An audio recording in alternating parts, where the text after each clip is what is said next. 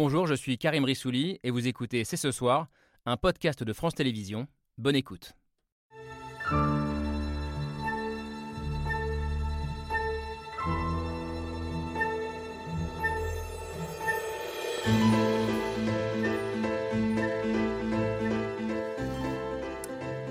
Bonsoir à toutes et à tous, soyez les bienvenus sur le plateau de C'est ce soir. Nous les critiquons, nous les détestons, nous les insultons même parfois. Nous leur reprochons leur clientélisme ou leurs promesses nous tenues. Nous les Français, eux les politiques. Mais si les fautifs, c'était nous. Au sommaire ce soir, une question euh, un peu provoque soulevée par le livre de la politologue Chloé Morin qui est avec nous ce soir. Avons-nous les politiques qu'on mérite? Comme une invitation faite à balayer devant notre porte et apporter un regard plus bienveillant sur les politiques au moment où la violence contre les élus atteint des sommets inquiétants et à moins de deux mois d'une élection présidentielle qui n'emballe personne, une thèse euh, à contre-courant qui interroge tout le monde, citoyens, politiques, mais aussi journalistes et intellectuels. Ça tombe bien, ils sont tous là sur le plateau. C'est ce soir, c'est parti.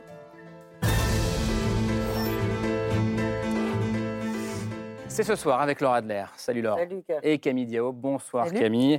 Euh, dans la deuxième partie tout à l'heure, euh, on va parler de la droite. La droite euh, en plein doute, 48 heures après un meeting très critiqué de sa candidate Valérie Pécresse, critiqué sur la forme et sur le fond.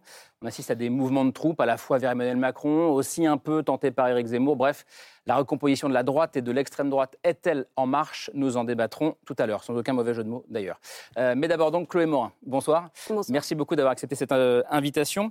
Euh, vous êtes politologue, spécialiste de, l'opinion, et après avoir être, après, après, avoir être, non, après être passé, c'est mieux, par des, cabinets ministériels sous François Hollande, Jean-Marc Ayrault, Manuel Valls. et donc vous sortez ce, livre, On a les politiques qu'on mérite, c'est publié chez, chez Fayard, dans lequel vous dénoncez le poison du rejet des, élites et d'abord donc des hommes et des femmes politiques. Euh, on va en parler euh, avec vous et avec nos autres invités. Bonsoir Mathieu Souquier. Bonsoir. Merci d'être là. vous êtes l'un des experts euh, associés auprès de la Fondation Jean Jaurès. Vous croisez d'ailleurs dans les couloirs, je pense, Chloé Morin parfois. vous avez aussi connu les cabinets ministériels à la même époque à peu près que Chloé Morin et vous scrutez aussi de très près les conséquences démocratiques de cette défiance généralisée. Bonsoir Franck Louvrier. Bonsoir. Merci d'être avec nous, maire LR de la Baule, ancien conseiller de communication de, de Nicolas Sarkozy, aujourd'hui conseiller de Valérie Pécresse. Ce sera intéressant d'en parler avec vous euh, tout à l'heure. Euh, et vous témoignez de votre quotidien euh, d'élu dans le livre de, Chloé Morin.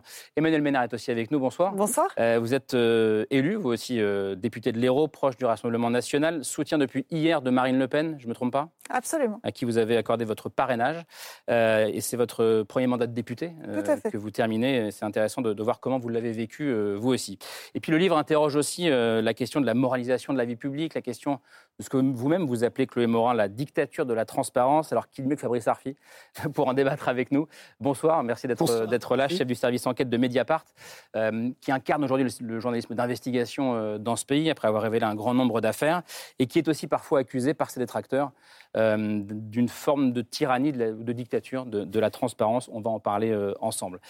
Chloé Morin, on est d'accord, défendre les politiques, c'est un pari assez osé. vous auriez pu choisir les journalistes? Euh, voilà, à peu près autant détesté que les politiques. C'est ça. Ça a été quoi le déclic euh, pour vous? Mais si vous voulez, les, moi, comme vous l'avez dit, euh, mon, métier à la base, c'est l'analyse de l'opinion publique. Et s'il y a un fait majeur dans l'opinion publique depuis quelques années, c'est la détestation des politiques.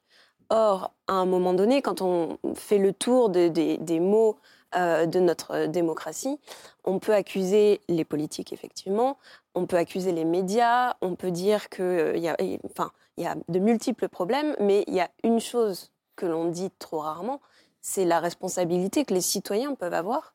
Euh, puisqu'ils votent et que être citoyen c'est un comment dire c'est une discipline c'est un effort à fournir c'est pas juste du consumérisme politique et donc c'est cette question là que, que, je voulais poser parce que finalement l'équation démocratique elle ne peut pas se résoudre en interrogeant uniquement euh, les politiques ou les médias avons-nous les politiques euh, qu'on mérite pour lancer le débat? On regarde le mail de Pierre Michel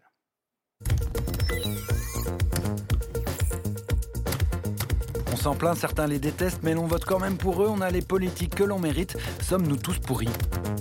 Quelle indignité. Nous sommes sur le service public. Ils sont menteurs. Je n'ai pas, je n'ai jamais eu Ne comptant suis Jean-Jacques Bourdin. Des égoïstes, des arrivistes, des narcisses, des incompétents, des traîtres. Gouverner de nouveau, je suis fait pour ça. J'aime ça, j'ai cette passion. Je suis un politique jusqu'au bout des doigts. Les politiques en France, le tableau n'est pas franchement reluisant. Un ancien ministre de l'Intérieur derrière les barreaux. Un an de prison, dont huit mois ferme pour l'ancien secrétaire général de l'Élysée. Deux anciens présidents condamnés, dont un a de la prison ferme.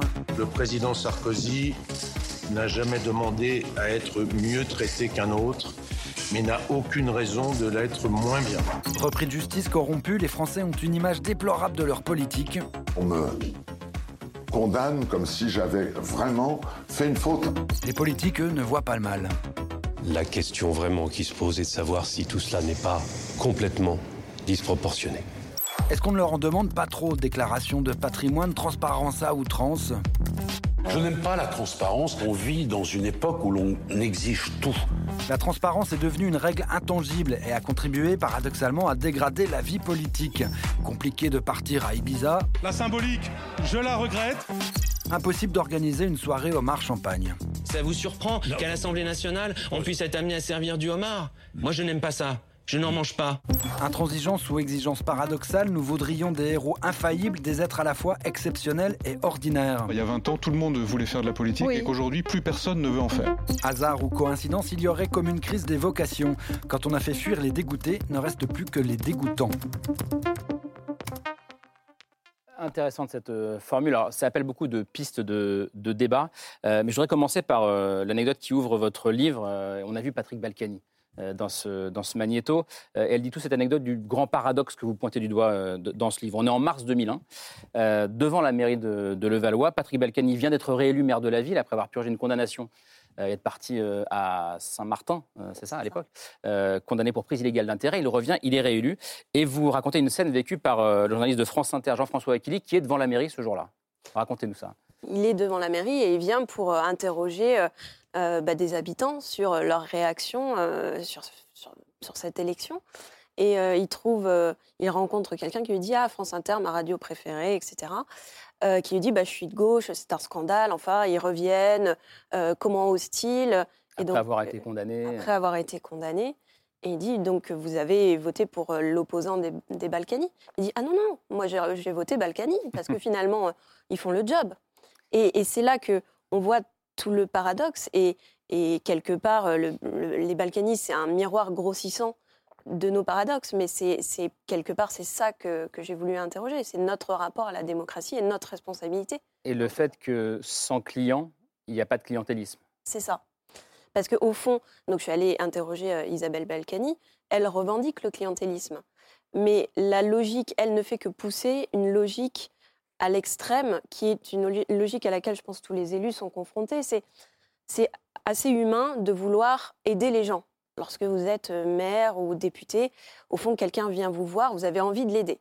Le problème, c'est qu'il y a une limite à partir de laquelle euh, le fait d'aider devient de, des passe-droits et du favoritisme. Et c'est à vous de savoir où est cette limite. Et je pense mmh. que cette, cette logique-là, en fait, euh, y compris naïvement, tous les élus y sont, euh, sont un jour confrontés. Mais est-ce qu'on peut mettre sur le même plan euh, le client euh, et celui qui pratique le clientélisme? Bah, Disons que les deux nourrissent le système. Si vous voulez, pour, pour prendre un, un, autre exemple totalement différent, lorsque Marine Le Pen parle de ses chats sur Instagram, bon, vous pouvez dire, elle manipule l'opinion. Très bien.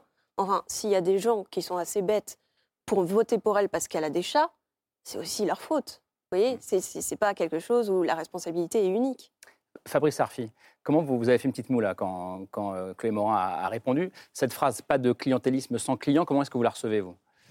Oui, enfin, moi je ne suis pas arbitre des élégances, donc je, présume qu'il y, a quelque chose de, juste dans le, constat et le, sentiment, mais, mais, je crois aussi un peu dans l'incantation euh, camusienne qu'un homme et une femme, euh, ça s'empêche et que c'est pas parce qu'il y a une demande clientéliste euh, euh, de la part des administrés que, euh, par opportunité, pour tout un tas de raisons tout à fait différentes, les élus doivent, doivent y céder.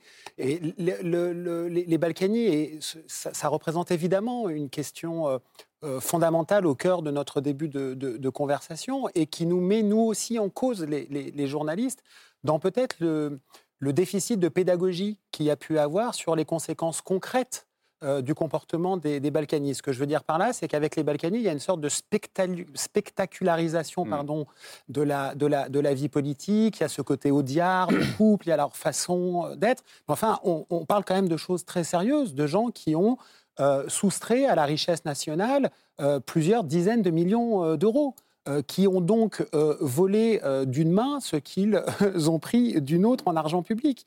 Les gens, à la, les, les- les habitants de, de Levallois-Perret, on leur a peut-être pas assez bien expliqué que les conséquences de cette gestion de la ville fait que Levallois-Perret a été la ville la plus endettée de France pendant, pendant très longtemps. Qu'on dit que les Balkany, ils sont généreux, ils sont généreux avec l'argent public. En fait, ils sont généreux avec l'argent de qui? De leurs propres Mais administrés. Et pendant ce temps-là, quand ils s'enfuient ou quand, il va se mettre au vert, pardon pour l'expression, s'enfuit à Saint-Martin, il va dans une propriété dont dans, les, Antilles euh, qu'il a dissimulé au fisc et pour lesquels aujourd'hui il est condamné et pour lesquels il est allé en prison une première fois, il est allé en prison une deuxième fois. Et Isabelle Bacani, je la cite, disait euh, c'était aussi sur BFM et, et au, Pa- et au journal Le Parisien, vous vous rendez compte, c'est dégueulasse en prison, euh, la bouffe est dégueulasse. C'est ce qu'elle dit.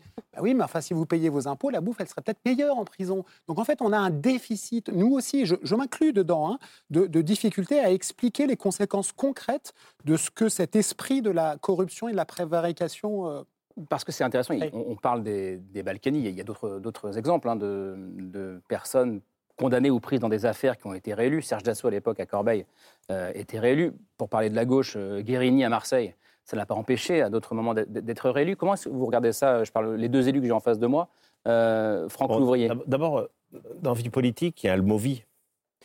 Et, dans- et dans- c'est sans doute le mot le plus important. Et il y a des êtres humains qui peuvent faire, qui font des erreurs, qui, qui, ont des parcours particuliers. Et à un moment donné, euh, ils sont jugés, ils rencontrent bien évidemment la justice, c'est ce qui est normal. Mais au-delà de ça, et au-delà de, de- de cette situation-là, il faut faire attention parce qu'il y a peut-être 35 000 maires qui nous regardent et qui se disent, nous, on ne se reconnaît pas là-dedans. évidemment. Moi, je les côtoie tous les jours, ces maires-là. Des maires d'une, des villes, de villages, 200 à des milliers d'habitants, et qui se défoncent au quotidien. Et il y a toujours, bien évidemment, dans euh, le monde, qu'il soit médiatique, qu'il soit journalistique, qu'il soit euh, euh, culturel ou dans tout autre, des brebis galeuses. Mais il faut penser qu'une grande majorité des élus sont des gens passionnés, sont des gens qui veulent rendre des services, sont des gens qui veulent essayer que la société euh, aille mieux et que les gens se déploient dans cette société de façon agréable. Et, et- et c'est ça leur quotidien. Et en général, c'est pas leur principale en plus euh, euh, occupation, parce que quand vous êtes maire d'une commune, euh, ben, vous avez parfois ou souvent, et c'est même par Un job à côté. un emploi à côté. Donc euh, voilà, donc il faut faire attention aussi euh, à la caricature. Alors bien sûr que euh, le couple Balkany, il est croustillant. Il, est même- il a même attiré médiatiquement. Ce sont de bons clients, comme on dit euh, dans le monde médiatique. Donc, euh, d'une façon ou d'une autre, il y en a beaucoup qui sont responsables de tout ça. Non, mais mais c'est- mais, mais c'est dommage que on, on- on- on- parfois on, on voit bien sûr euh, le haut de l'iceberg et pas, et pas celui qui est en dessous de l'océan. Je vous laisse répondre, Sarfi. Non, mais et c'est- c'est parfaitement exact que le risque de cette discussion, c'est d'alimenter un venin qui est celui du tous pourri et de jeter l'opprobre sur toute une communauté d'élus qui, bien sûr, vous avez entièrement raison. Mais enfin, qui a donné des passeports diplomatiques aux Balkany alors qu'ils étaient déjà condamnés? Qui a été incapable, en dépit des condamnations, de les- leur faire quitter les républicains? C'est la famille politique qui est la vôtre. faire le, le procès. parce que Non, mais non, mais ce que je veux dire, euh, non, mais ce que je euh, veux dire, ce que je veux dire par là. Essayons de monter le débat et Bah, c'est ne précis- transformons pas ça en enceinte. Non, mais, mais je pourrais parler du Parti socialiste de la même manière. mais c'est de- pour ça. Non, mais c'est pas- dans votre interrogation, je mais non, mais c'est parce que vous êtes, jeu. parce qu'on parle des Balkany et vous êtes les Républicains et, et- et vous, et vous parlez Et vous, et vous êtes et vous parlez de. vous avez aussi contribué d'une façon ou d'une autre à mettre en spectacle des gens qui, euh, à l'arrivée, se sont aperçus que c'était pas. C'est euh, précisément ce que j'ai dit juste avant, et je, crois avoir publié des informations d'intérêt public euh, là-dessus. Ce que je veux dire par là, c'est que quand un, c'est comme en, en mathématiques, en fait, on n'avance pas avec des solutions, on avance avec des problèmes.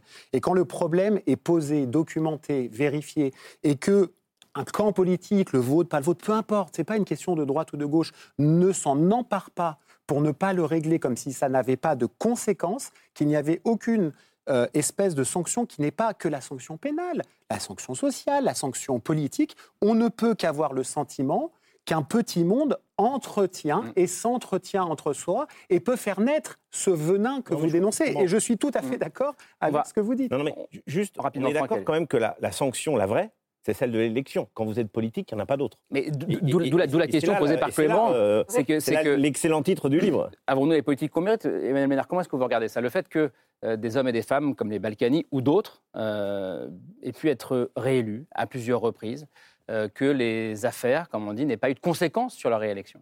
Ça, moi, j'avoue que j'ai un peu de mal à m'expliquer. Pour moi, quand on, est, quand on est élu, on a de toute façon un devoir d'exemplarité. Euh, et le problème justement de ces affaires judiciaires, c'est que euh, ça contribue, ce que vous disiez, aux tous pourris. Alors vous, en tant que maire, et vous avez tout à fait raison de souligner les 35 000 maires qui font vraiment très bien leur travail au quotidien. Euh, moi, en tant que député, on est 577 députés. Vous n'imaginez pas le nombre de fois où j'entends des gens dans la rue me dire Ce sont les députés, vous êtes payés à rien faire, vous dormez dans l'hémicycle, il n'y a jamais personne. Et ça s'arrête là. Et après, quand vous, quand vous expliquez comment ça fonctionne, effectivement, je ne dis pas qu'on est exemplaire parce qu'il y a des, jours où il n'y a personne dans l'hémicycle ou pas grand monde. Mais quand on n'est pas dans l'hémicycle, c'est qu'on est ailleurs. C'est qu'on est en commission, c'est qu'on est sur le terrain, c'est qu'on euh, travaille sur des dossiers, on est en rendez-vous. Et le, mandat de député a ce site particulier qu'on fait un plein temps dans l'hémicycle et on fait un plein temps sur le terrain. Donc on en fait deux en même temps. Donc, euh, et quand vous expliquez aux gens, ils disent Ah oui, mais vous, c'est pas pareil. Ben oui, enfin, moi, c'est pas mm. pareil, sauf que quand vous dites que tous les députés sont, sont pourris, font rien et dorment dans l'hémicycle, je me sens particulièrement visée, moi aussi. Et, et, je trouve que ce qui est dommage, en fait, c'est que, euh, euh, effectivement, à mettre le projecteur, mais c'est normal qu'on le mette, hein, il y a des gens qui se comportent pas bien et, et il faut effectivement les cibler, mais on ne retient, et les Français ne retiennent que ça. Et vous avez dit en introduction, on cible aujourd'hui, on va parler des politiques, on aurait pu parler des journalistes. Vous avez entièrement raison, les politiques comme les journalistes sont les deux professions, les deux, peut-être avec les, les magistrats, peut-être, je sais pas. Mais on en est bien conscient. Hein. Voilà, les plus détestés. mais, mais, mais c'est vrai les journalistes politiques, là, ça crée parfois. Alors moi, je, je, vous avoue, je ne comprends pas pourquoi les Balkanis sont, sont, réélus, ça c'est un mystère pour moi.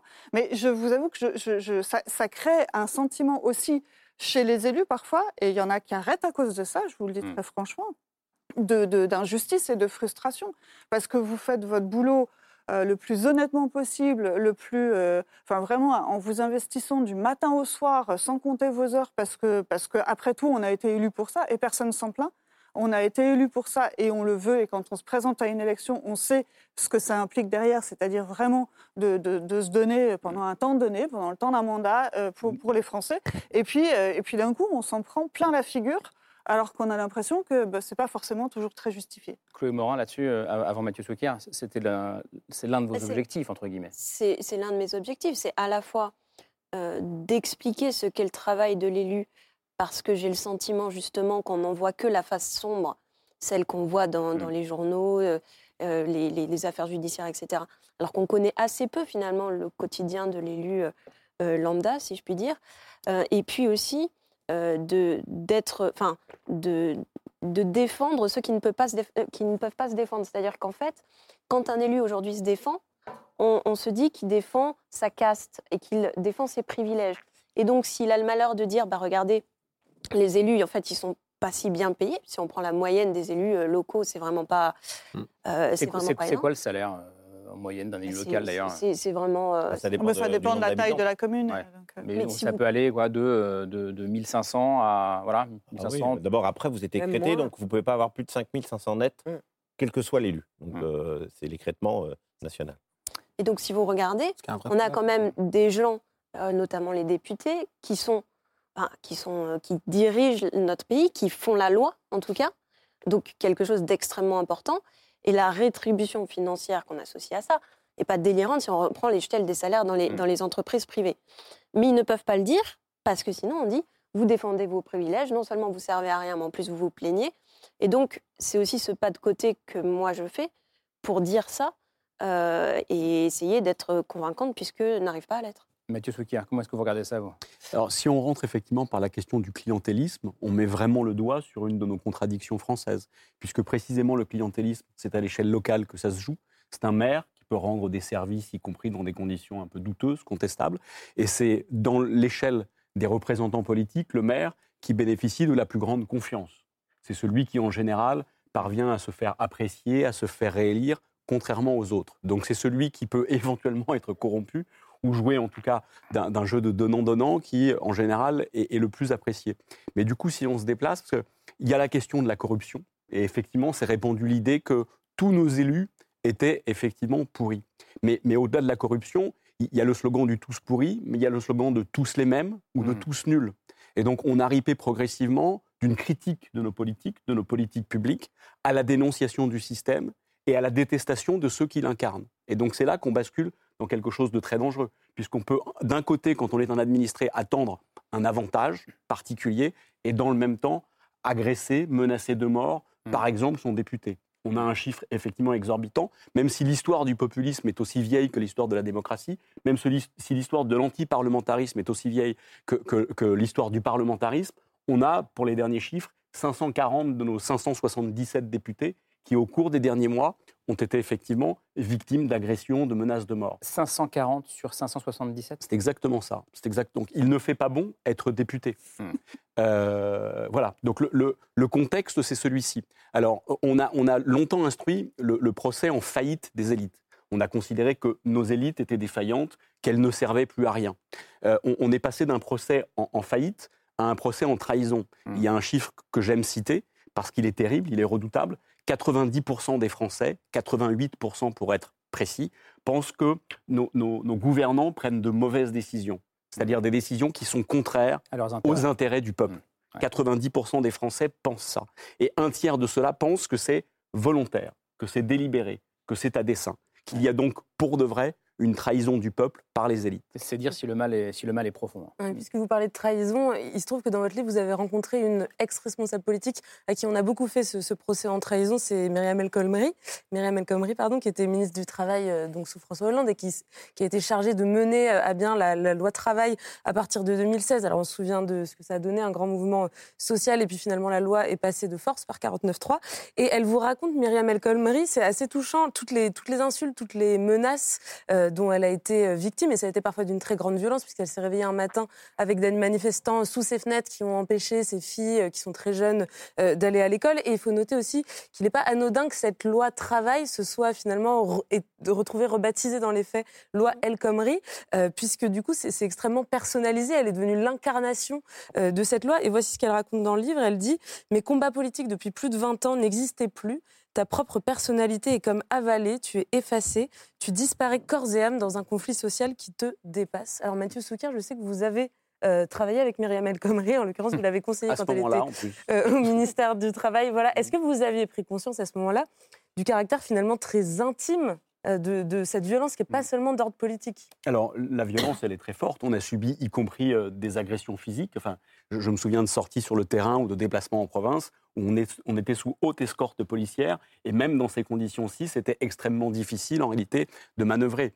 Elle-même, pendant quelques mois, n'avait plus pu habiter chez elle parce qu'elle habitait dans un, un- un immeuble modeste du 18e arrondissement, sans digicode, sans rien. Et donc, les, les services de sécurité ne pouvaient plus garantir sa propre sécurité. Donc, elle a dû être rapatriée sans son mari et sans ses filles pendant quelques semaines au ministère lui-même. Voilà. C'était ça, effectivement. Alors, le procès en trahison était très fort à travers la loi travail, qui en plus n'avait pas, été énon- n'avait pas été annoncée, elle ne figurait pas dans le programme, et elle était à ce moment-là considérée comme la trahison suprême. En, en réalité, je ne dis pas que la loi travail était une bonne loi, mais en réalité, elle venait surtout dans une séquence politique après la déchéance de qui avait nationalité. été très fortement marquée en fait par la déchéance de nationalité et qui reste dans les enquêtes d'opinion comme la trahison ultime, la trahison suprême de, de François Hollande. Voilà. Euh, encore une fois, François Mitterrand a trahi, en tout cas le procès en trahison, il a fonctionné avec François Mitterrand. Mais l'imaginaire de gauche retient qu'il y a à l'actif de François Mitterrand quelques grandes avancées sociales et sociétales. La cinquième semaine, l'abolition de la peine de mort. Pour François Hollande, c'est beaucoup plus compliqué.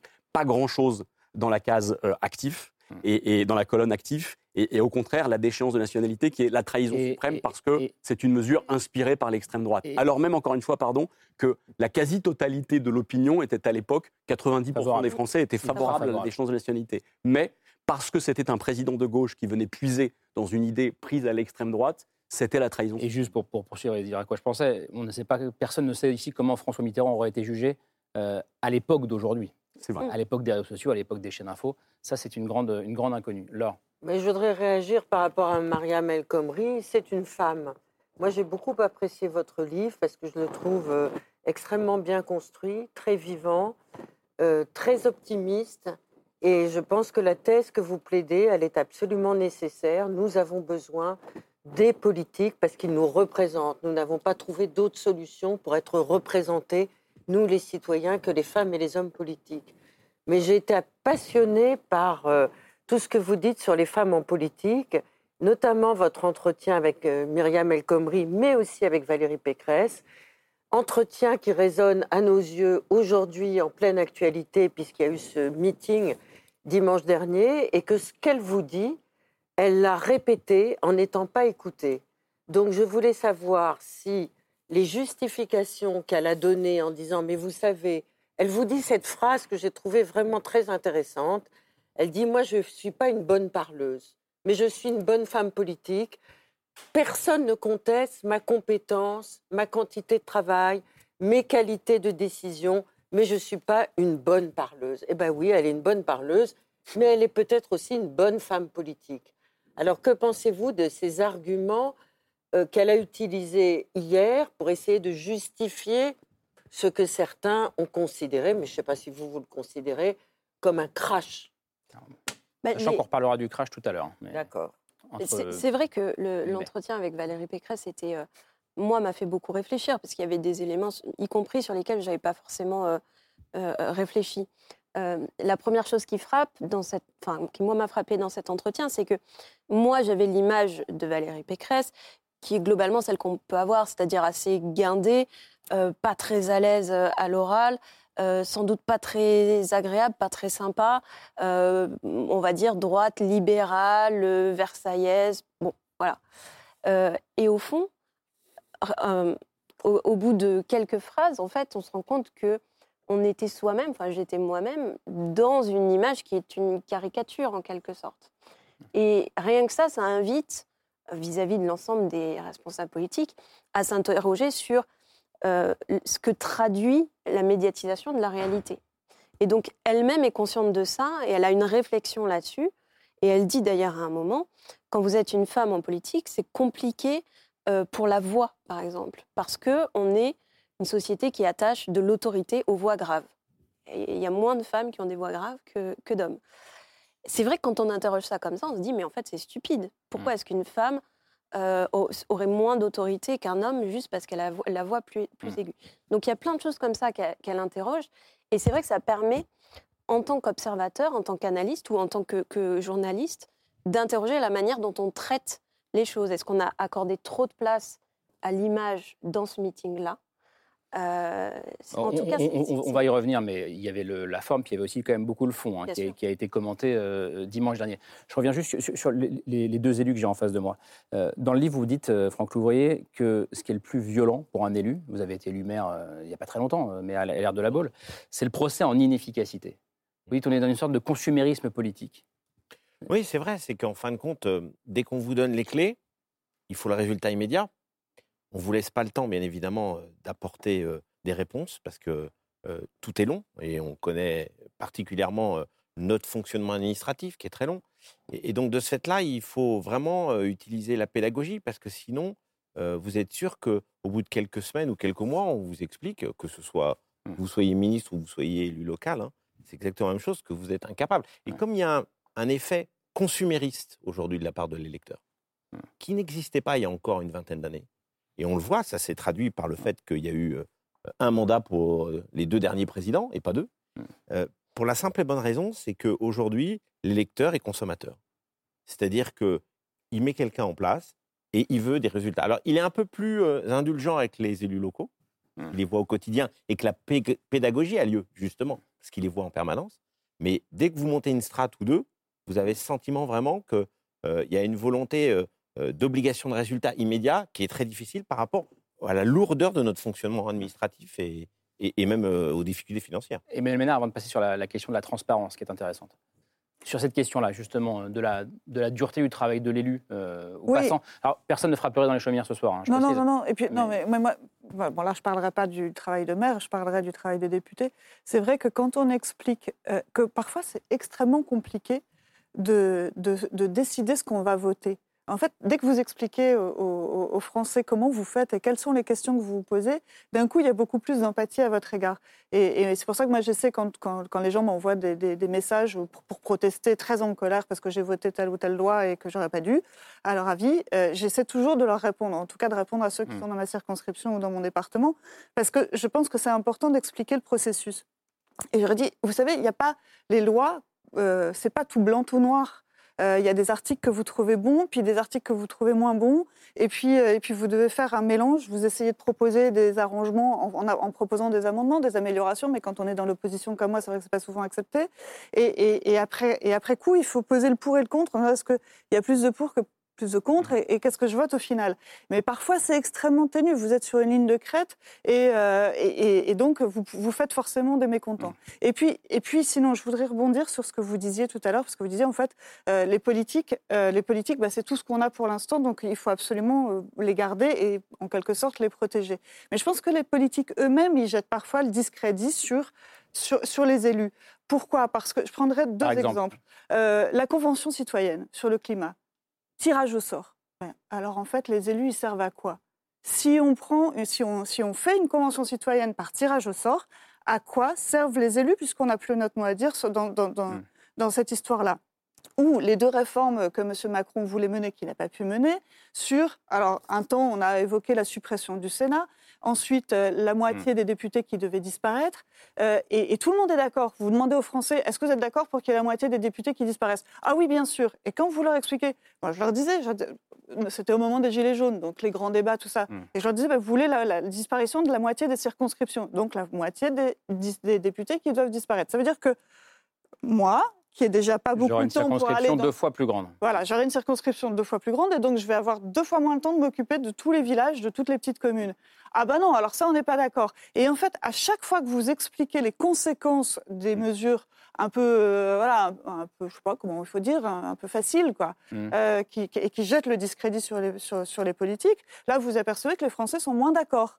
Donc il faut vraiment expliquer euh, le pour, le contre, mais je trouve que les, les politiques eux-mêmes jettent parfois le discrédit sur les- le fonctionnement des élus. Camille. Alors, si on en vient à la question de la transparence et plus précisément de cette dictature de la transparence, pour reprendre les, les mots que vous utilisez dans votre euh, livre, alors vous prenez un exemple qui est celui de François de Rugy, euh, qui était euh, ministre, enfin vous le citez pas nommément, mais qui, était ministre euh, donc de l'é- de l'écologie entre 2018 et 2019, qui a été poussé à la démission par plusieurs affaires révélées par Mediapart. Évidemment, celle qui est restée en mémoire, c'est l'affaire des homards, donc ces dîners qui ont été organisés à l'Assemblée nationale sur des fonds publics avec du homard et du champagne au menu. Alors, suite à cette affaire, l'Assemblée nationale a, mené une enquête euh, interne et a, sorti un rapport qui disait qu'en gros, la majorité de ces dîners, alors sans rentrer dans les détails, ne posaient pas de problème légal puisque François de Rugy avait le droit de recevoir dans l'exercice de ses fonctions à l'Assemblée nationale en utilisant euh, les fonds publics. Mais évidemment, ce qui a fait scandale, c'est ce symbole euh, du homard qui est symbole, encore une fois, bah, du luxe, de la déconnexion telle qu'elle est perçue euh, entre les élus et, et les citoyens. Est-ce que vous écrivez, donc à ce propos, Chloé Morin, vous écrivez Nous sommes en train de créer un monde où les politiques préfèrent manger leur homard chez eux à l'abri des regards plutôt que de risquer la vindicte populaire en le consumant dans les palais de la République. Coup, la question que je me posais, Fabrice Arfi, c'est euh, déjà que, comment est-ce que, que vous comprenez cette phrase de, de Chloé Morin Et surtout, est-ce que, est-ce que ça fait débat? Est-ce que c'est des questions que vous vous posez à Mediapart avant de sortir telle ou telle affaire? Si, si je peux me permettre, ce qui avait fait scandale aussi, c'est que c'était un dîner, ça se voit sur la photo, qui était un dîner euh, visiblement de Saint-Valentin et non pas un dîner dans l'exercice de ses Alors, il y avait, il y avait 12 dîners, et en l'occurrence, Ouais. 3 dîners ont été pointés. Je ne voulais pas rentrer dans les détails, mais pour Ouais. euh, revêtir un aspect plus personnel, Ouais, mais la majorité était. En fait, je pense qu'on est dans un, un formidable exemple de comment parfois la communication gagne sur l'information. Ce que je veux dire par là, c'est que on n'a jamais parlé de l'affaire des homards. La, photo des homards n'a jamais été mise à la une de Mediapart. Elle a illustré comme dernière photo un des articles.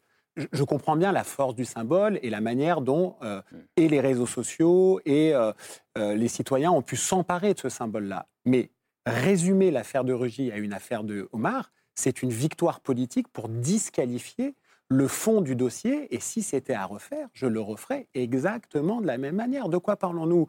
D'un élu qui, quand il arrive euh, aux affaires, sans mauvais jeu de mots, dit Moi, mon modèle, c'est le modèle scandinave. Hein, de, de sobriété, de respect de la dépense publique, de l'argent, etc. On enquête. Qu'est-ce qu'on découvre? Que à grands frais, on parle de bouteilles à 600 euros la bouteille. On est en plein dans les gilets jaunes là. Organise des dîners entre amis dont les amis en question, je prends l'exemple d'un célèbre éditorialiste, Jean-Michel Apathy, a dit qu'il n'y avait rien de professionnel dans ces dîners. Il est allé une fois, après il a arrêté. Euh, avec l'argent public, organise des dîners absolument fastueux. Il y a une enquête à tel point que certains des dîners étaient problématiques, c'est que M. Durogy a remboursé, a remboursé certains des dîners. Mais il n'y avait pas que les dîners. Il y a eu des travaux avec l'argent public, des travaux inutiles dans les logements de la, de la République, à tel point que, suite à ces révélations, Édouard Philippe, Premier ministre, a pris une nouvelle circulaire pour réduire les frais et euh, les marchés, entre guillemets, de la dépense publique sur les logements de, de fonction, etc., etc. Alors, est-ce que l'affaire de Rugy, c'est l'affaire Balkany Est-ce que l'affaire de Rugy, c'est l'affaire Cahuzac? Est-ce que l'affaire de Rugy, c'est l'affaire des ventes d'armes de la France à l'Arabie Saoudite? Ou est-ce que c'est l'affaire des financements libyens ou le scandale Big Malion? Évidemment que non. Personne n'a jamais dit ça. Et c'est sûrement pas le journal pour lequel je travaille et le service que je dirige qui a dit ça. De la même manière que euh, ça a été cité tout à l'heure, l'affaire euh, euh, Ibiza, entre guillemets, de Jean-Michel Blanquer, c'est un article sur Mediapart que nous assumons parfaitement. On n'est pas là pour dire qui peut partir en vacances. Mais quand on vous dit à vous, Fabrice Arfi, quand on vous dit tyrannie de la transparence, moi, je, je, qu'est-ce que vous répondez à ça? Alors, moi, j'ai un rapport au mot transparence qui est un, euh, qui est un, rapport problématique. Je, l'utilise comme, comme tout le monde, mais, mais je ne l'aime pas.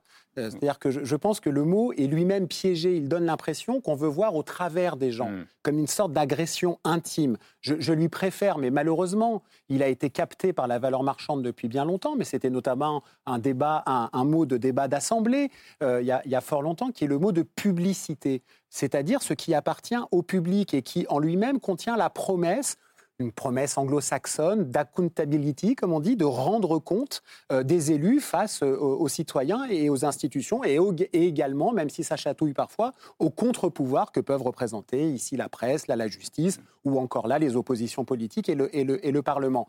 Pour moi, la transparence n'est pas un problème de principe. Ça cela ne l'a jamais été. Ça peut être un problème de degré. Je vous donne un exemple. Moi, je ne suis pas les médias, de la même manière qu'il n'y a pas la classe mmh. politique, il n'y a pas les médias. Moi, je ne réponds que de ce que fait mon journal.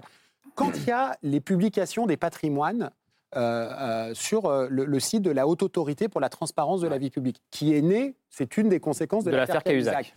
Mon journal ne fait pas de papier sur quel est le ministre le plus riche, combien hmm. il a de voitures et combien il a de... Ça ne nous intéresse pas. Parce que ça, ça alimenterait une forme de parce Que je, parce que je comprends... C'est le cas dans la presse régionale, par contre. Euh, mais je... oui, bien sûr. Mais, en fait, en fait c'est normal qu'on contrôle le patrimoine des élus. C'est hmm. bien la moindre des choses qu'on vérifie qu'ils ne s'enrichissent pas indûment avec leur mandat et qu'il faut bien savoir ce qu'ils avaient quand ils ont commencé. Et ce qu'ils ont en partant. Donc c'est normal, il faut, bien, il faut bien un baromètre pour ça. Mais en effet, pour moi, il y a une forme de voyeurisme à dire ah bah lui c'est le plus riche et il a tant de voitures, etc. Mmh. En revanche, quand on découvre que le ministre de la Justice, Éric Dupont-Moretti, s'est offert avec l'argent d'une société aux Seychelles dont il n'a jamais été l'avocat, une Maserati qu'il a pour partie payée en cash dans un paradis fiscal Monaco avec un montant qu'il n'aurait pas pu dépenser en France et qu'aujourd'hui c'est le garde des Sceaux, et eh bien là, oui, ça devient euh, d'intérêt mmh. public. Voilà. Et donc, ça, rejoint un peu ce qui a été dit. Ça n'est qu'une question de pédagogie au-delà mmh. des informations. Et encore une fois, d'une façon du monde de la communication de s'en mmh. emparer pour en fait les dévitaliser. On l'a vu avec Ibiza, on l'a vu avec De Rugy. Voilà. Mais, là, on ne parle que des problèmes. On ne parle pas de tous les élus, la majorité, très grande majorité des élus, qui justement sont dans une forme d'exemplarité requise par leur métier. Donc, cette idée de transparence. C'est normal que tous les citoyens puissent avoir accès aux informations, mais la plupart des élus sont des gens qui dévouent leur existence généralement à essayer de faire en sorte que la démocratie continue.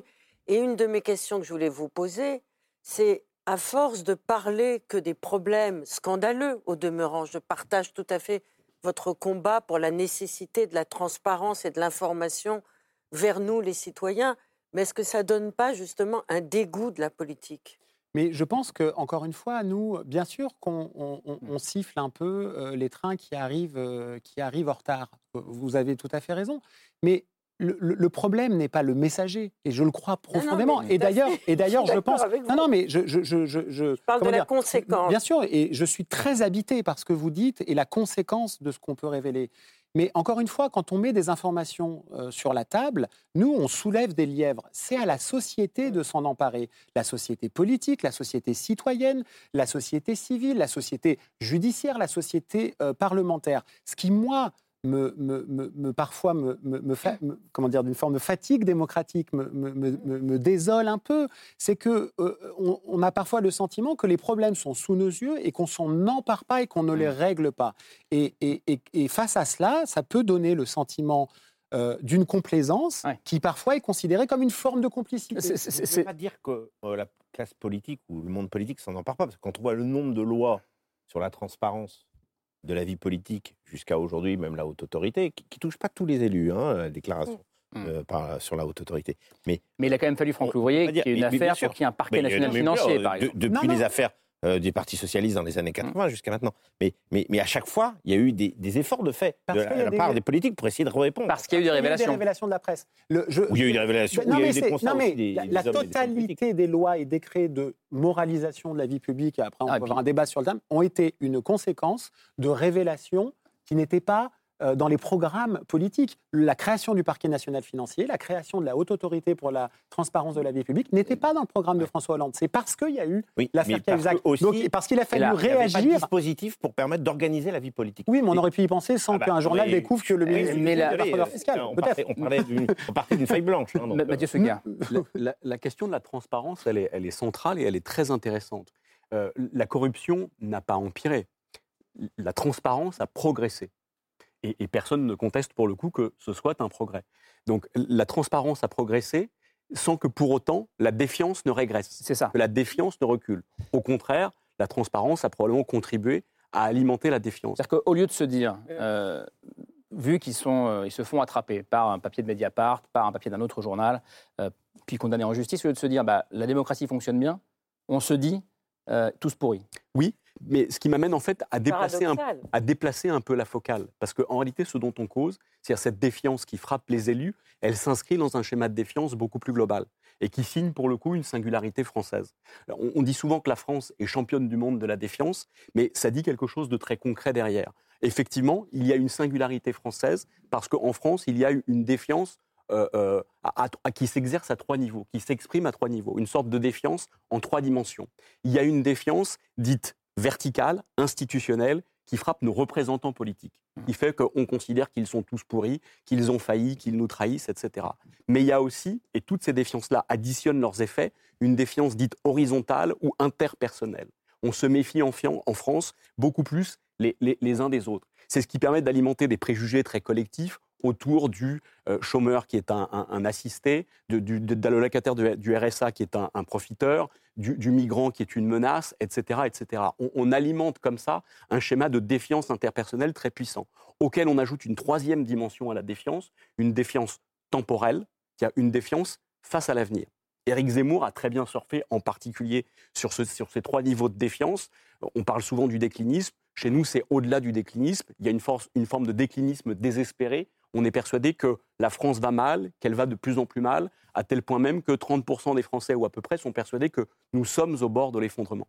Donc en réalité, cette défiance vis-à-vis de la classe politique, la classe politique, d'ailleurs en sociologie, on refuse de plus en plus d'employer le terme de classe, mais il n'y a plus que pour désigner les politiques qu'on l'emploie. Donc chez nous, précisément, en fait, la classe politique se heurte à une défiance qui en était consubstantielle à notre conscience collective du moment. Et c'est contre ça qu'il faudra lutter si on mm. veut régler, y compris la crise démocratique. Mais est-ce que la place des politiques a-t-elle évolué vertigineusement, négativement? Moi, je n'ai pas l'impression, même si les hommes et femmes politiques étaient toujours critiqués, qu'il y a une trentaine d'années, il y avait cette défiance presque institutionnelle vis-à-vis des politiques. Pourquoi? Dans, le taux de participation, qui est quand même un élément, euh, je dirais, euh, très, très mathématique. On voit quand même que le taux de participation est de plus en plus faible des élections. Même les élections présidentielles bah, prochaines vont sans doute avoir le taux de participation plus faible. Des politiques. Donc il y, a un rejet. Alors je ne sais pas si des politiques du système de la représentativité, il y, a plein de choses qui rentrent en ligne de compte. Il n'y a pas uniquement mm. les hommes et les femmes en politique. Mais en, tout cas, on le voit bien, quelles que soient les élections, même les élections locales, on parlait des élections municipales. Les élections municipales sont des élections de, des élections de proximité, mais même le taux de participation est encore plus faible qu'avant. Donc il y, a vraiment un phénomène de fond, et on ne peut pas dire qu'il manque des candidats, il n'y en a jamais eu autant. dans les élections, notamment les élections présidentielles. Donc, donc, il y, a, y, a, y, a, y, a, sans doute là, euh, je dirais, un, une, une, absence de satisfaction de la part des, des Français à l'endroit de ce qu'on leur propose euh, et, et du je système. rejoins une des problématiques de votre bouquin, Chloé Morin. Vous dites, mais finalement, qui veut faire de la politique aujourd'hui dans les jeunes générations? Ça les intéresse plus? Il y en avait plein euh, quand ils se rasaient. Il paraît qu'ils voulaient devenir président de la République. Ouais, il faisait, il mais faisait là, déjà pas mal de politique. Ouais, déjà, Ah ça oui. faisait un petit moment. Il y en avait Non, pas mais je, je- dans les non, mais écoles. je- je reprends, faire la je reprends la formule pour suivre euh, ce que vous dites, Laure. Quand on a fait fuir les dégoûtés, il ne reste Ah plus que oui. les dégoûtants. C'est la phrase de Chloé Morin. À force, on va décourager les gens talentueux, on n'aura plus que des dingues ou bien alors des saints qui veulent faire de la politique. Vous êtes dingue ou des saints, je ne sais pas. Bon, non, mais c'est dit c'est le futur. futur. il est pas- Non, non, mais c'est intéressant. Et plus rien au milieu, en gros. Oui, oui, d'ailleurs, c'est sous ce prisme-là d'ailleurs que je prends euh, euh, la, la question de la transparence. Si vous voulez que les élus euh, soient exemplaires, qu'ils respectent la loi, euh, qu'ils soient transparents sur la manière d'employer les fonds publics, euh, sur la manière dont ils votent, ils- qu'ils prennent des décisions, etc. C'est devenu une évidence, en fait. Euh, c'est euh, ceux qui résistent à l'ère du temps sont anachroniques et à mon avis, il en restera plus beaucoup à, l'ère des réseaux sociaux. Euh, il en reste déjà plus beaucoup. Le sujet, c'est sur quoi on fait porter l'exigence de transparence. Et quand je dis on, c'est pas tellement les médias, parce que je suis entièrement d'accord avec ce que, vous dites. Euh, souvent, l'information des médias est dépassée par l'interprétation qu'on en fait. Il y a l'exemple des homards. Effectivement, de cette histoire de Rugy, le grand public n'a retenu que les homards. Et pourquoi? Parce que ça fait, euh, c'est un symbole de richesse, et donc c'est le symbole de. Mais moi, si vous voulez, euh, si le président de la République sert des homards en toute légalité à des chefs d'État étrangers, je sais pas quoi, j'ai aucun problème avec ça. Vous voyez ce que je veux dire? Il n'était ne faut pas en faire un sujet moral. C'est dès lors qu'on est dans les limites de la légalité, euh, et ça, c'est euh, les enquêtes journalistiques qui peuvent le, le montrer et la justice qui peut en décider, on n'a pas à juger les politiques sur le plan moral. Et c'est pour ça que euh, regarder où ils vont en vacances sur leur denier personnel. euh, Ça, veut dire que pour le coup, le, le Ibiza Gate, euh, comme on a dit, pour vous, c'est, ça fait partie de- du mauvais côté de la ligne rouge? C'est la tyrannie de la transparence c'est... c'est c'est compliqué le Ibiza Gate parce que. Donc Jean-Michel avait- Blanquer en vacances à Ibiza, au moment où il annonce le protocole de rentrée scolaire. Si vous voulez, dans la presse payante. là-dessus, vous êtes typiquement sur la ligne, parce qu'en en réalité, il y avait la question de a-t-on bien ou mal préparé la rentrée scolaire? Donc il y a une question politique derrière. Donc vous pouvez avoir des débats. Mais Oh, si c'était au cœur de l'été euh, ou je sais pas quoi, Mais il fait ce qu'il veut. Mais. Jean-Michel Blanquer part en vacances et il va où il veut. Il serait parti à Munich, euh, on aurait titré sur Munich de la même manière. La, question. Je suis pas sûr. Non, Je suis pas enfin, sûr.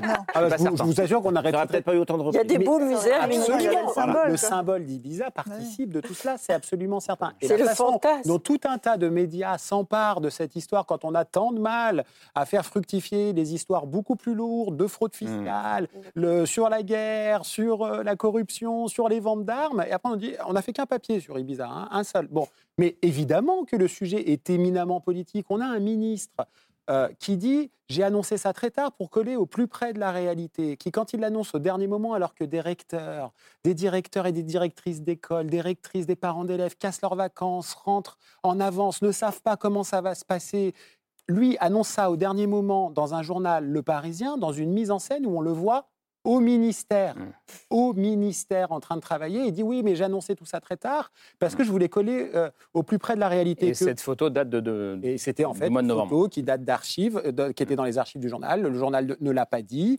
etc. Bon, on voit bien que ça a été même un problème politique au sein même du gouvernement. À Matignon et à la présidence de la République, quand ils ont découvert nos révélations, c'est quand même eux qui ont demandé à Jean-Michel Blanquer d'aller faire un 20 heures pour dire tu dois faire amende honorable avec ce qui s'est passé. C'est devenu une question politique parce que c'est une question politique qui a engendré l'énorme défiance des parents d'élèves, notamment sur la gestion du protocole sanitaire dans les écoles. Allez, on rentre dans le, dans le dernier quart d'heure. Vous êtes là, Franck Louvrier, euh, Emmanuel Ménard. euh, vous le disiez d'ailleurs, peut-être que l'abstention sera euh, une abstention record le, le 10 avril prochain lors du premier tour de la présidentielle. Et pourtant, l'enjeu est fondamental, on le voit bien, pour euh, beaucoup de partis, et notamment, euh, notamment pour la droite. On voulait s'y arrêter ce soir.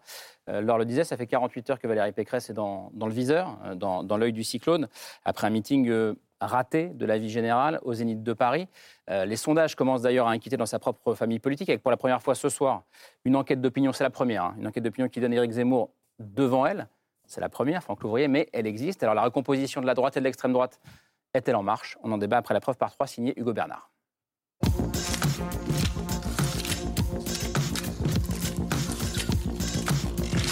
La preuve par trois commence par cette image.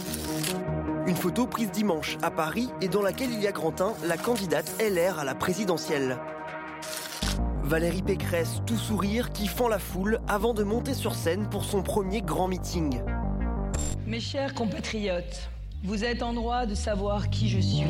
Devant 7000 personnes, elle tente de relancer sa campagne avec un discours très droitier pour séduire les électeurs tentés par l'extrême droite. Je revendique de vouloir l'assimilation. Parce que je veux faire des Français de cœur et pas des Français de papier. Reprenant même à son compte la théorie complotiste du grand remplacement popularisée par Éric Zemmour. Pas de fatalité, ni au grand déclassement, ni au grand remplacement. Résultat, dans cette image, il y a aussi grand 2, des militants. Des militants partagés et pour beaucoup déçus par la prestation de leur candidate. Pourquoi vous partez avant la fin Déçu du, du discours, déçu du, des propositions. hein. Pas sûr de voter pour Valérie Pécresse Non, pas du tout. Et pourtant, je suis adhérent. Moi, je suis une sarkozyste euh, convaincue. Et ben, je suis euh, très déçue. Le discours de Valérie Pécresse qui a fait polémique. Le grand remplacement, c'est une théorie complotiste qui est désormais reprise par les trois principaux candidats de droite. On en est là dans cette campagne électorale. Et effraie jusqu'au poids lourd de la droite. Je pense que c'est une erreur euh, de prendre toujours le vocabulaire de l'adversaire. Enfin, dans cette image, il y a grand 3, des cadres du parti. Les cadres des Républicains, dont certains assument leur proximité idéologique avec l'extrême droite depuis déjà plusieurs mois. Entre euh, Macron et Zemmour, je le dis, je préfère Zemmour. Pour d'autres, le choix est fait de rallier Macron. Il y a eu beaucoup, beaucoup de radicalisation au fond de, euh, de l'air. Euh, J'assume évidemment euh, parfaitement euh, mon, euh, mon soutien à Emmanuel Macron. Les Républicains en pleine confusion. Une photo, trois détails et une question. Après le PS en 2017, assistons-nous à la chute de la droite républicaine Alors, Franck Louvrier, je sais que c'est pas facile d'être à votre place ce soir. je sais. Euh, Sinon, je ferai autre chose. Ouais, c'est ça. À Bon. heure-ci, je pourrais Allez, on, chez moi. ouais, allez, on essaie de pas faire de langue de bois, du coup, il est super tard. Euh, Est-ce que vous êtes inquiet ce soir, franchement? Non, mais parce que j'ai quelques campagnes. Ah bah, Excusez-moi d'avoir une réponse qui vous satisfait peut-être pas. Mais non, non, pourquoi? Parce que d'abord, j'ai des campagnes un peu dans les pattes, donc je sais ce que c'est qu'une campagne. Euh, deuxième chose, je trouve qu'on est très injuste sur la réaction, sur la forme. On pourra parler du fond après, mais sur la forme, sur, sur, sur ce meeting de, de Valérie Pécresse. J'ai- souvenir, moi, il n'y a pas très longtemps, c'était en 2017, du meeting de Emmanuel Macron. Même lui, quelques jours après, s'est corrigé en disant dans le point euh, J'ai fait une erreur, je suis passé pour un dingue. Le fameux parce que c'est notre projet. Il le dit, c'est lui qui utilise le mot dingue dans, dans le, dans le journal. Le- Donc, euh, pourquoi on- D'abord, une campagne, c'est très difficile. Euh, vous n'êtes pas bon en tout. Vous, vous, faites pas, vous faites parfois des erreurs euh, sur, euh, sur le parcours de la campagne. Et, et- et- et c'est vrai que, en l'occurrence, on a une nouvelle génération qui n'a pas l'habitude aussi de cet exercice, qui est un exercice ancien, le meeting. C'est un exercice pour ceux qui ont connu- je finis- juste là-dessus. Et, et- et les nouvelles générations, euh, comme Valérie Pécresse, c'était la première fois qu'elle avait une salle de 7500 personnes devant elle. Euh, c'est la première fois. Et je peux vous assurer que c'est pas facile. Donc, euh, on, on est obnubilé sur le, le Non, justement, forme moi, je voulais parler- je voulais parler du fond ce soir, justement. Et, et je, je critique pas. si- S'il y a d'autres choses euh, bon, sur lesquelles on peut parler, on peut parler. Mais, mais, mais c'est vrai que le- le- la forme. Euh, Mais non, c'est vous qui parlez. Euh, c'est pas facile. C'est vous qui parlez de la forme ce soir. Moi, Ah, je, bien moi, sûr, bah, j'ai bien compris dans votre question. Je suis pas complètement. Non, parce que, parce que le, le plus intéressant, euh, c'est que les dernières 48 heures, c'est le fond. Ah, on en passe C'est ce qui est considéré par certains, et on l'a vu dans la preuve par trois, comme une dérive de votre propre famille politique. Quand Xavier Bertrand, qui est son conseiller, euh, conseiller pour le, le travail et les territoires, dit il faut clarifier, il faut dire que le grand remplacement, ce n'est pas nous. Quand Jean-François Copé, son conseiller pour la ville, dit il faut marquer la barrière avec les extrêmes. Mais est-ce que une Quand Jean-Pierre a dit Raffarin que dit le grand remplacement c'était elle? Elle a toujours dit que le grand remplacement c'était les autres. Le grand déclasse- déclassement c'est pas elle, c'est les autres aussi. Alors bien sûr que l'inter... moi, moi j'y étais dans la salle. Euh, Peut-être que certains d'entre vous y étaient, mais moi j'y étais. Hmm. Et je l'ai je l'ai même noté sur mon téléphone quand elle a cité ça. Et j'ai compris qu'elle s'adressait à une partie de ses opposants et une autre partie de ses opposants. Le grand déclassement pour les uns et le grand remplacement pour Les les, autres. Français de papier. Et elle a dit il n'y a pas de fatalité à s'enfermer dans ces deux théories. Mais il n'empêche C'était ça que en gros. Et, et- et donc de ce fait-là, voilà. Donc euh, euh, après, euh, alors on peut débattre sur euh, est-ce qu'elle l'a dit parce qu'il faut utiliser les mots de ses adversaires. Euh, bah, Bah, c'est la moi, question moi, je pense qu'à donné, c'est pas le seul terme qu'elle reprend, Valérie Pécresse. Elle, elle, part, elle prend donc cette dialectique du grand déclassement, grand, euh, grand remplacement, qui, qui est dans le texte exactement les termes que Zemmour a utilisés dans son meeting de Villepinte. Elle parle aussi de la France qui, qui est à la croisée des chemins. Elle parle de français Oui, et de papier. vous savez que la Et langue on a vu Raffarin, effectivement, qui dit. Enfin, Est-ce que vous pensez, vous, que c'est une bonne idée de reprendre le vocabulaire Ben, de moi, je pense que pour attaquer votre adversaire, il faut mieux utiliser, et ça c'est peut-être un, un débat sur lequel on n'est pas d'accord, il faut mieux utiliser les arguments de son adversaire pour essayer de les démonter. Il ne faut pas se cacher derrière euh, justement des non-dits. Et, et- et- et donc elle l'a fait, elle a pris ce risque-là. Alors c'est vrai que ça crée euh, des débats. Comme dit mais- mon camarade mais à de droite, c'est légitimer l'adversaire.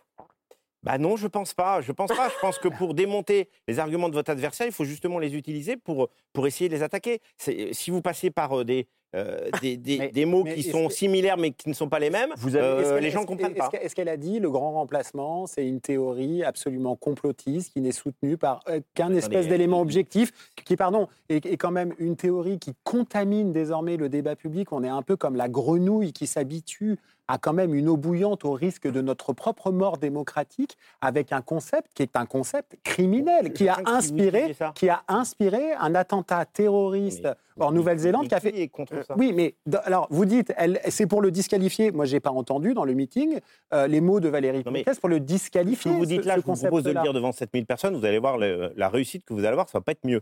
Donc à un moment donné, Ah non, vous moi, êtes je- obligé je- d'aller beaucoup plus droit au but et, et d'essayer de démonter les arguments de vos adversaires. on n'a pas eu le sentiment qu'elle dé- qu'elle Voilà. démontait le- la dit, théorie du grand de remplacement fatalité pour ouvrier. À ça et à ça, terminé. Donc je veux proposer autre chose. Emmanuel Ménard, comment est-ce que vous regardez ça? Euh, Vous avez été surprise de ces, de ces propos euh, dimanche? Euh, je- Non, je n'ai pas été Je sur- précise que vous soutenez Marine Le Pen maintenant officiellement. J'ai donné mon parrainage à Marine Le Pen, effectivement. Euh, non, j'ai j'ai pas été surprise parce que, alors moi, je n'emploie pas les mêmes, les mêmes termes que vous. Alors, la droite, l'extrême droite, moi, j'ai pas le sentiment, même si j'ai donné mon parrainage à Marine Le Pen, j'ai pas le sentiment d'être d'extrême droite. Est-ce que c'est pas ça la grande confusion du moment Le résultat des élections, c'est voilà. Moi, je refuse pas le résultat des élections. Au contraire, je, je m'y présente. Mais c'est pas le même euh, sujet. non, c'est pas le même sujet, mais c'est pour clarifier le propos. Comme Vous ne le- croyez pas euh, comme pour, à comme l'extrême pour droite l'expression du grand, du grand remplacement, euh, moi, je ne crois pas au grand remplacement si c'est effectivement la vision complotiste que vous décrivez, c'est-à-dire qu'il y aurait un plan organisé. C'est ça la thèse de Renaud Camus. hein. Oui, non mais je vous dis que ça, ça, je n'y crois pas. Ce que je constate, c'est que dans certains, certaines villes de France, il y a un remplacement de population. Oui, mais euh, ça, euh, je quand vous habitez dans certains quartiers, Ça veut dire quoi Il y a un remplacement de population? bah, ça veut dire qu'il y a une, po- une- une population d'origine immigrée qui est majoritaire dans certains quartiers, tout simplement. Bah, c'est pas, euh, je veux dire, c'est pas mon Mais dire, remplace hein. qui?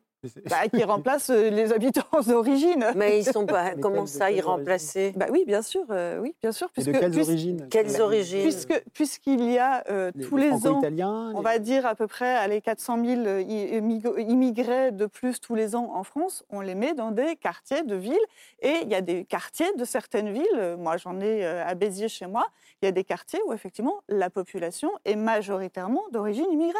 C'est tout, mais c'est un politique de la constat. ville ou c'est un problème de, de, Non, mais de c'est remplacement un constat, c'est juste ça. Je qui dis pas. Ils je se dis mettent à la place de qui, en fait? Bah, Ils ils- remplacent le mot. Vous, Le vous mot voyez, voyez le- c'est la, théo- je théorie donner de un Renaud exemple. Camus, c'est Je dire que c'est un donner- génocide Je inversé. vais vous Enfin, donner voyez, on un parle, on parle de ça exemple. quand même. Je vais vous donner un exemple concret, comme ça vous comprendrez ce que je veux dire.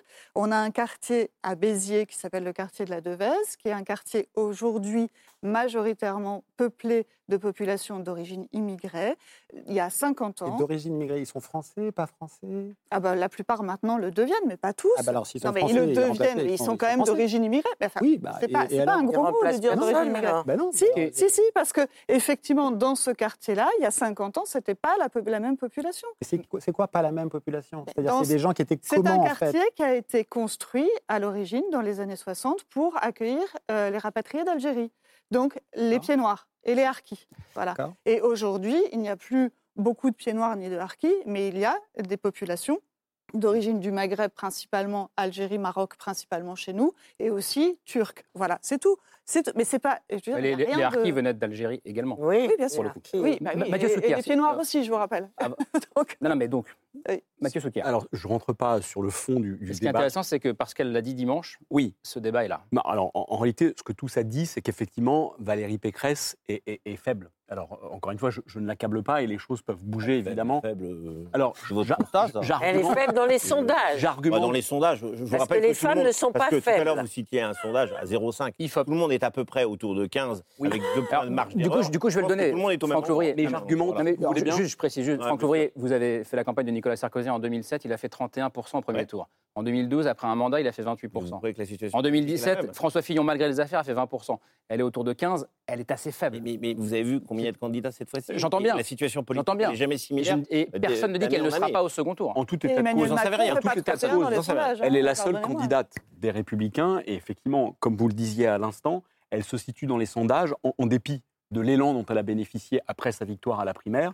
Elle se situe dans les sondages 10 points en dessous de là où était François Fillon au même moment et, et même significativement en dessous de là où il a fini à l'issue d'une campagne présidentielle Vous difficile. comparez ce qui n'est pas comparable. Encore une fois, Des élections. Non, mais... On ne peut pas comparer des scores électoraux Alors, ce que je peux d'élection à élection. Ça, c'est pas possible. Je, je poursuis. Ce que je peux comparer, c'est les électeurs de François Fillon en 2017 qui se reconnaissent aujourd'hui dans la candidature de Valérie Pécresse. Elle n'en a que la moitié. Pardon de le dire comme ça, mais le pécressisme, du coup, si ça existe, c'est un fillonisme rétréci. Parce que sa base est plus étroite qu'il y a cinq ans. là- et deuxième là- là dimension. où- là où je suis pas d'accord avec vous, Deuxième dimension, non. Franck Louvrier, sa base est Terminé, friable. Mathieu Souquier, terminé. C'est-à-dire que son socle électoral est plus fragile que celui de ses Mais, concurrents mais là, vous, vous, vous raisonnez en valeur absolue et pas en valeur relative. Non, non, en dynamique. Là- là, mais- chacun s'écoute. Euh, en valeur relative, c'est quoi? C'est que c'est, en fin de compte, vous battez pour la deuxième place. Et la deuxième place aujourd'hui, tout le monde est dans un mouchoir de poche.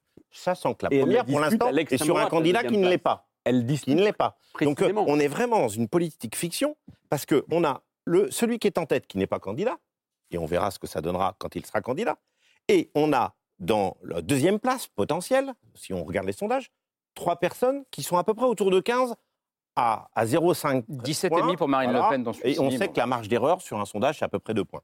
Donc, vous avez une situation qui est complètement différente de celle qu'on a connue, bien évidemment, dans les élections présidentielles précédentes. Donc, attention. C'est vrai, comparaison. mais la question c'est sur quel programme et sur quelles idées, sur quelles valeurs euh, on se qualifie pour le second tour.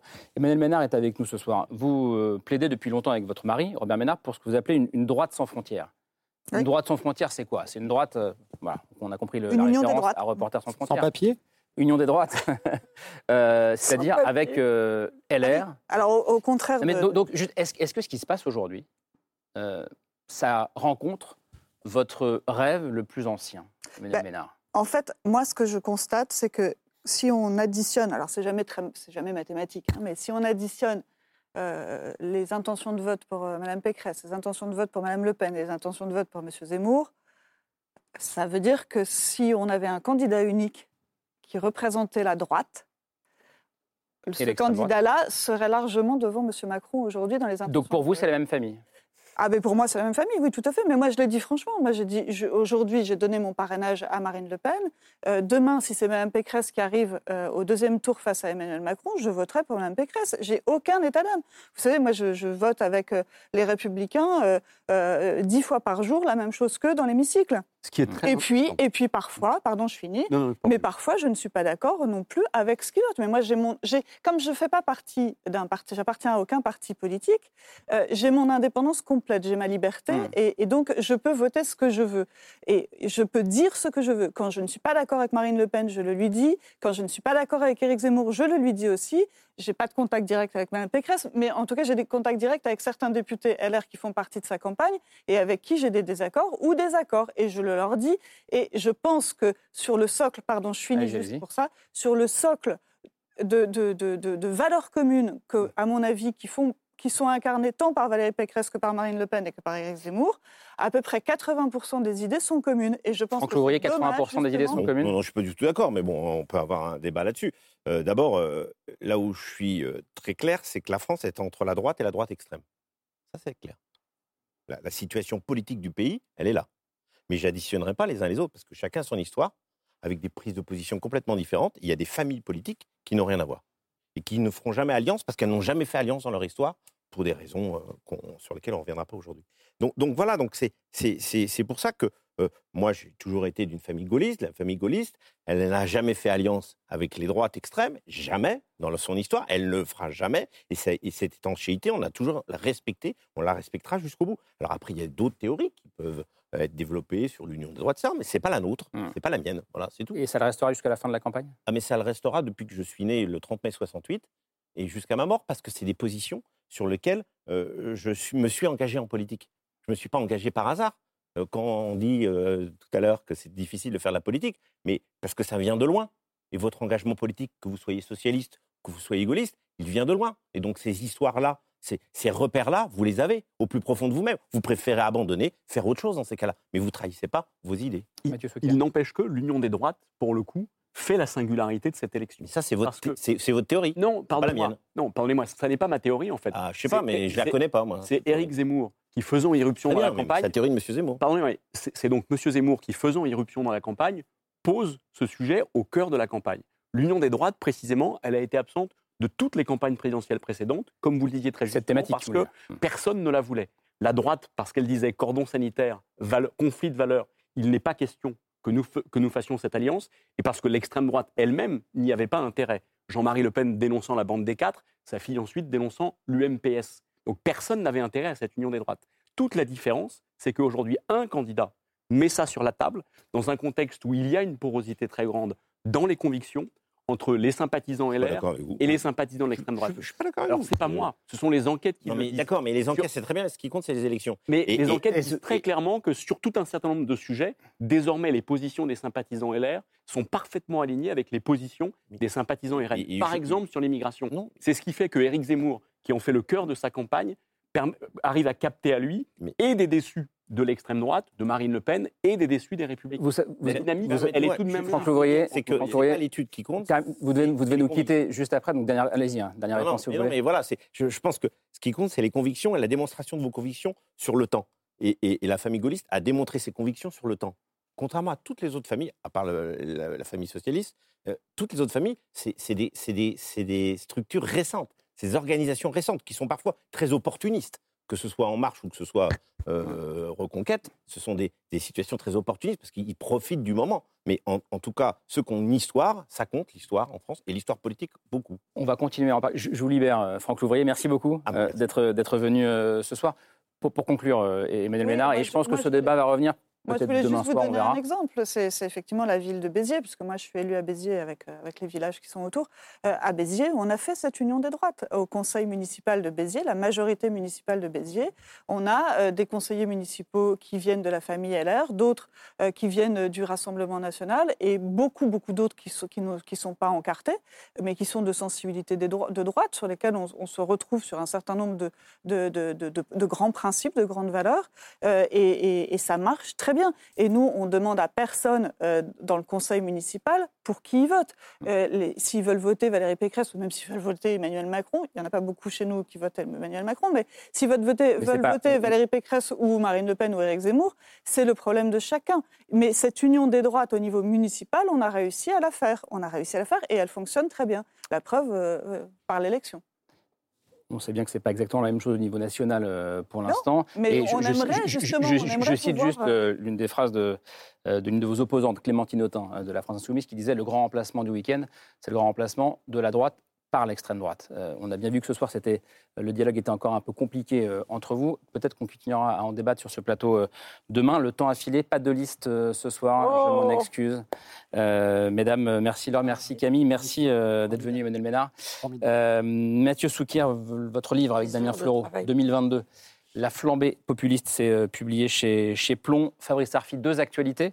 Une bande dessinée, La présidence Macron sous enquête, coéditée par la revue dessinée et par euh, Mediapart, elle est ici. Euh, et puis je signale que le documentaire réalisé à la fois par Mediapart et Première Ligne, euh, qui s'appelle Media Crash, signé Luc Herman et Valentino Berti, qui a tué le débat public sur les conséquences de la mainmise, notamment de Vincent Bolloré sur, sur les médias. Mais pas que. Mais pas que, no- notamment.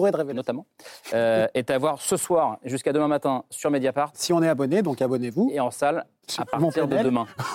Et Edou pardon. Plenel leur a dit. Là. Edou Les Plenel leur a dit déjà dix fois, je vous rassure.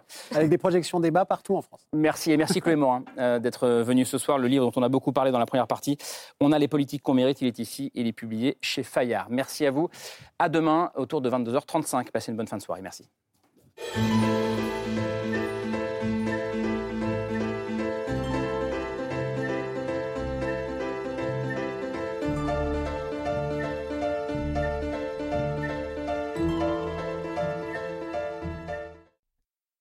C'était C'est ce soir, un podcast de France Télévisions. S'il vous a plu, n'hésitez pas à vous abonner. Vous pouvez également retrouver les replays de l'émission en vidéo sur France.tv.